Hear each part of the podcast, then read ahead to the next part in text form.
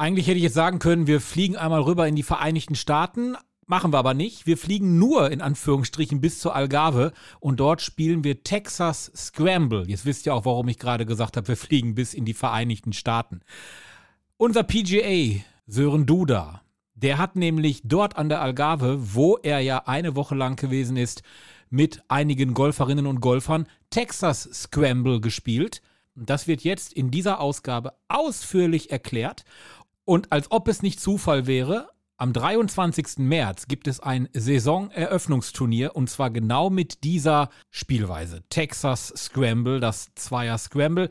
Anmelden könnt ihr euch entweder jetzt schon direkt oder nachdem ihr den Podcast gehört habt über die Driving Range, über PCC oder aber auch telefonisch. Viel Spaß bei Eingelocht, der Golf Podcast. Eingelocht. Der Golf Podcast mit PGA Golflehrer Sören Duda.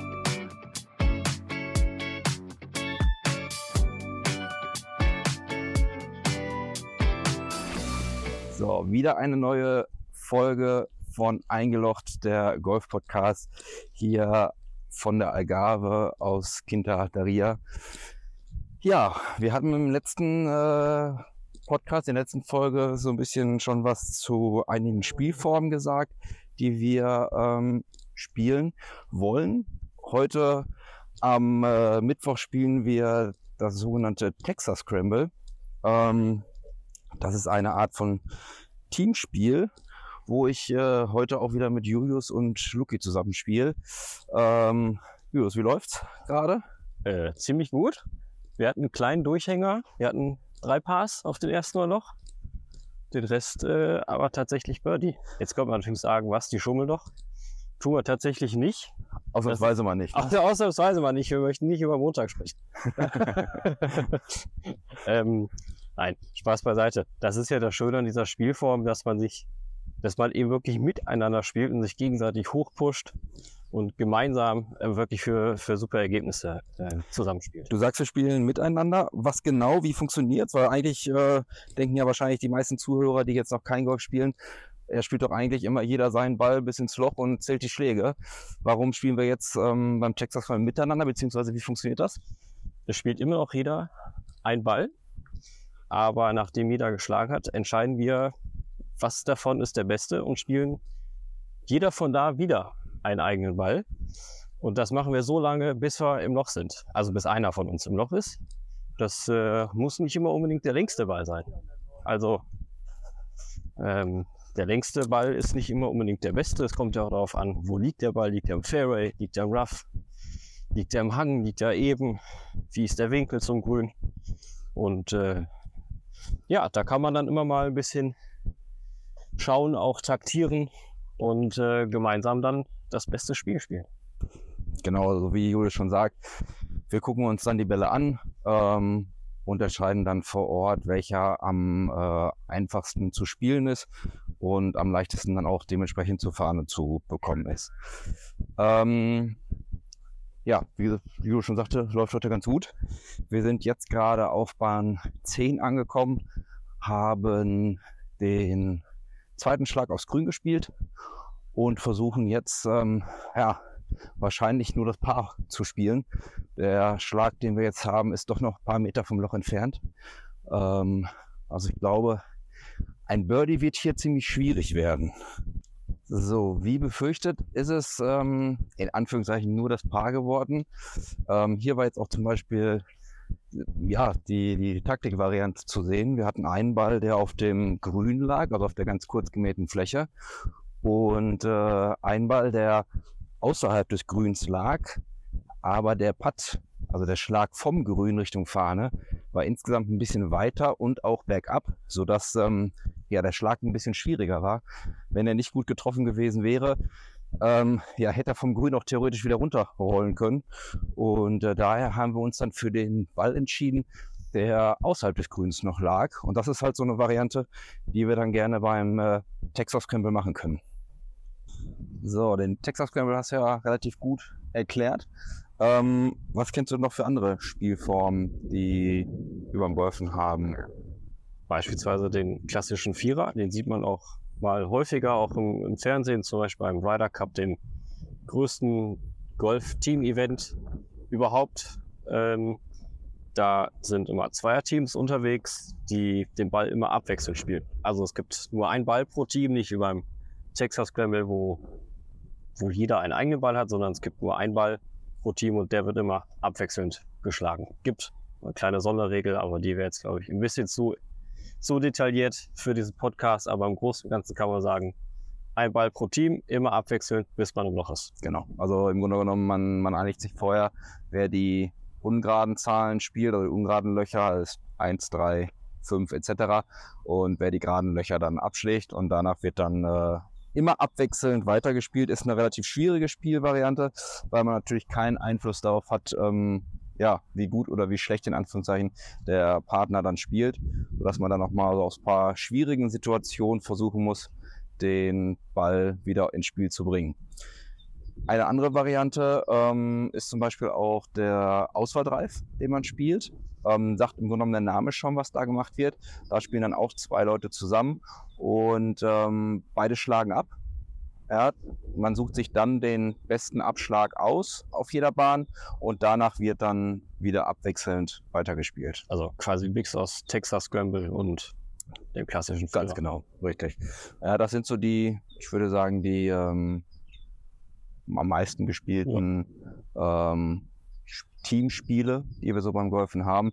Natürlich, was ich schon mal gesagt habe, das ganz normale Mannschaftsspiel, wo ähm, jeder seinen eigenen Ball über 18 Löcher spielt und am Ende dann die gesamte Schlagzahl von allen Spielern ähm, abzüglich des sogenannten Streichers, also das schlechteste Ergebnis, ähm, addiert wird. Und ähm, ja, da gewinnt dann immer den Spieltag die Mannschaft mit am wenigsten Schläge auf der Runde. Ja. Das ist erstmal so ein kleiner, kleiner Einblick in Sachen Teamspiel beim äh, Golfen. Ähm, ja, wir spielen jetzt nochmal die Runde zu Ende. Ich hoffe, dass wir das einigermaßen gut weiterhin machen. Wir haben gerade auf einem Paar 5 wieder ein Birdie gespielt, also nur vier Schläge benutzt. Ähm, und schauen wir mal, wie die Runde beendet wird. Morgen, am Donnerstag, haben wir spielfrei. Ähm, da werden wir wahrscheinlich einen kleinen Ausflug nach äh, Tavira machen. Das ist ja eine kleine ältere Stadt hier in der Nähe, wo wir dann hinfahren und mal ein bisschen durch die Altstadt laufen, vielleicht Kleinigkeit essen. Ähm, und da würde ich sagen, berichten wir dann auch nochmal von vor Ort direkt. Ja. Oder vielleicht danach müssen wir mal gucken, wie wir es dann hinbekommen, dass wir euch auch mal ein bisschen ähm, ja, eine gesamte Woche, wie so eine Golfreise aussieht, erklären können. Genau. Wir zwei melden uns gleich wieder von der Strandbar, über die wir jetzt schon ganz häufig gesprochen haben. Da kennen wir uns sehr gut aus. und äh, geben euch noch einen kleinen Rückblick auf gestern, auf den Quintaderia, den Platz Richtung Meer. Da haben wir noch gar nicht drüber gesprochen. Das machen wir gleich auch dann nochmal. Ähm, ja, ich würde sagen, wir hören uns gleich wieder. So ist es. So, da sind wir wieder zurück. Ähm, wir befinden uns jetzt an der Strandbar, haben unsere 18 Endlich. Löcher, endlich ja, Ja. haben wir uns auch wohl verdient, haben unsere 18 Löcher ähm, jedoch sehr gut beendet. Ähm, ja, wir wollten noch einmal zum Thema äh, den zweiten Platz kommen, den wir ja gestern auch hier gespielt haben, den Quinta de Ria. Ähm, der ist ein wenig, oder sag du mal, wie es dir gefällt, Julius. Welcher gefällt dir besser? Warum? Mir, mir gefällt tatsächlich der, der Quinta de Sima besser. Das heißt nicht, dass der Quinta de Ria schlecht ist oder so, der ist auch traumhaft. Ne? Ähm, aber mir gefällt tatsächlich es noch besser, dass man noch mehr in der Natur äh, drin ist. Die ganzen alten Bäume, dieser Baumbestand, den hat man ja kaum. Also den gibt es auch in, in, auf dem Ria Platz. Die Sicht auf das Meer ist natürlich auch atemberaubend. Ne? Das ist am Ende des Tages aber Geschmackssache. Von daher würde ich sagen, Quinta de Ria ist, ist 1 plus und Quinta de Sima ist für mich 1 plus mit Sternchen sozusagen. Herr Lehrer. Ja. Ja, solche Noten hätte ich auch gerne mal gehabt.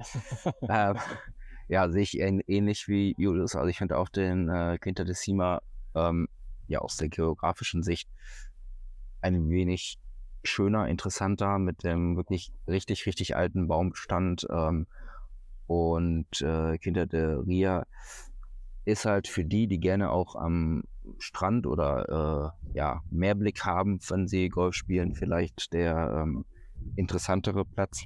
Aber ansonsten ähm, würde ich sagen, beide super schön zu spielen, kann man wirklich empfehlen. Ähm, dann muss man einfach dann mal selbst entscheiden, was man da lieber hat. Definitiv. Also die ganzen Poser-Fotos, die äh, wir gemacht haben oder für mich gemacht werden mussten von dir, ja, zu, zu deinem Leidwesen, die sind tatsächlich ja im Kinderdaria entstanden. Äh, aber zu spielen, da fühle ich mich beim Kindertestino noch wohler, tatsächlich. Also klar, Optik ist wieder das eine, aber ähm, so viel Photoshop, wie man manchmal bei dir benötigen würde, gibt es leider nicht. Ähm, ja, wie wir gerade auch schon mal gesagt haben, morgen früh ähm, nach dem Frühstück werden wir uns auf den Weg machen nach ähm, Tavira und äh, uns mal so ein bisschen die Stadt angucken und auch wahrscheinlich dann von da aus äh, ja, ein bisschen was aufnehmen und mal erklären oder so ein bisschen was über die Stadt sagen, wie uns sie gefällt, ob das ein Ausflugsziel ist, den man hier dann auch wahrnehmen sollte. Ansonsten, ähm, wenn das nicht so ist, hat man ja das Ausflugsziel, die Strandbar. Ja, sollte auch So- dann reichen. So ist das. Also Tavira wird das Venedig der Algarve genannt. Von daher bin ich sehr Ah, gespannt. du hast dich schon wieder vorbereitet. Ich bin, bin vorbereitet, natürlich. Ich werde ja auch unter anderem deswegen mit dem Rad nach Tavira fahren, um mir äh, die Gegend auf dem Weg dahin schon mal anzugucken. Na gut, dann Das, haben wir das ja verspricht viel. Wenn man sich hier die Aussicht anschaut, dann äh, kann das, glaube ich, nur. haben wir den Stadtführer ja auch mit dabei. Und äh, du kannst uns dann da vor Ort ein bisschen was erzählen. Das, äh, ich ließ mich nur ein diese Nacht. Sehr ja. schön. Dann würde ich sagen, hören wir uns dann äh, morgen aus Tavira wieder und berichten vor Ort. Ja. Zurück ins Funkhaus. so, heute Freitag, vorletzter Golftag. Ähm, wir wollten euch ja noch ein bisschen was zu unserem gestrigen freien Tag erzählen. Ähm, ja, wir waren in der kleinen, ich nenne es jetzt mal Hafenstadt äh, Tavira.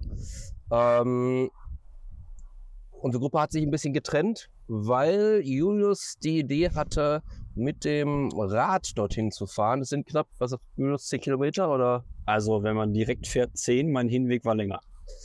Ihr hört's raus, äh, er hat den Weg nicht gefunden. Wirklich jetzt, also hat mich jetzt noch nicht stark gewundert, weil auf dem Golfplatz sieht bei ihm manchmal nicht anders aus. ähm, aber was du sagst, äh, war die, war die Fahrt trotzdem schön? Also, äh, Tavira ist ein gemütliches Städtchen, aber die Fahrt dahin war, fand ich noch schöner und äh, gemütlicher tatsächlich als, ähm, als die Stadt an sich. Bei mir galt, der Weg ist das Ziel. Okay, also Nicht nur, weil ich mich verfahren habe, auch, auch so. also wenn ihr äh, auch mal hier seid und ähm, ja, noch ein bisschen Sport am freien Tag machen wollt, dann äh, ist auf jeden Fall zu empfehlen, dass ihr euch ähm, die Räder am Hotel ausleiht. Wenn ich jetzt nichts Falsches sage, kann man sowohl E-Bikes als auch äh, normale Bikes ausleihen. Genau, Mountainbikes auch. Ähm, genau, dass ihr, wenn ihr da mal Lust drauf habt, ähm, macht mal eine kleine Tour Richtung Tavira. Ähm, da werdet ihr landschaftlich, glaube ich, belohnt werden. Definitiv. Also es fängt beispielsweise an äh, durch die Orangenplantagen. Äh, es riecht einfach schon fantastisch, ähm, bis man dann unten am Meer rauskommt und dann wirklich an der Promenade entlang fährt und dann am Ende in dieser schönen Altstadt von Tavira endet. Genau, also wir waren, ja, ich sag mal, knapp drei Stunden in Tavira, sind ein bisschen durch die kleinen Gassen gelaufen, sind, haben uns das äh, äh, Castello angeguckt. Genau, diese Burgruine sehr, sehr toll hergerichtet. Genau. So.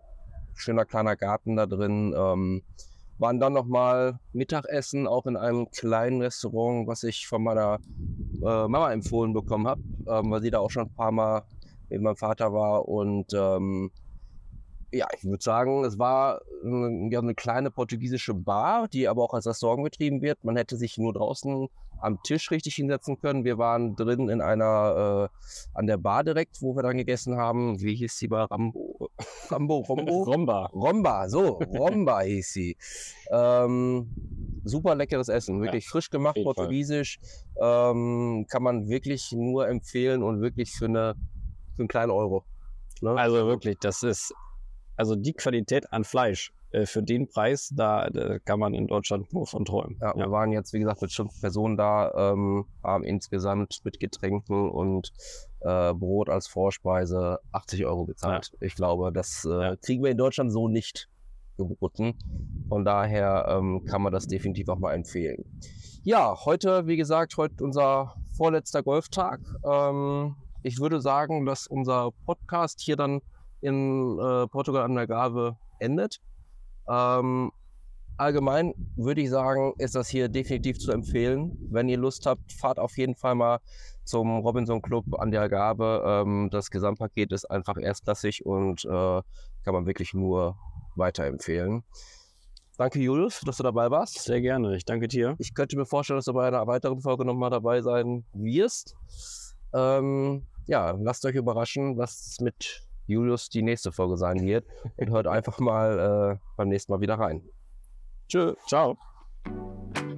Das war der Golf-Podcast mit PGA-Golflehrer Sören Duda. Du interessierst dich fürs Golfen? Egal ob Schnupperkurs, Einzelunterricht oder Platzreifekurs. www.sdgolf.de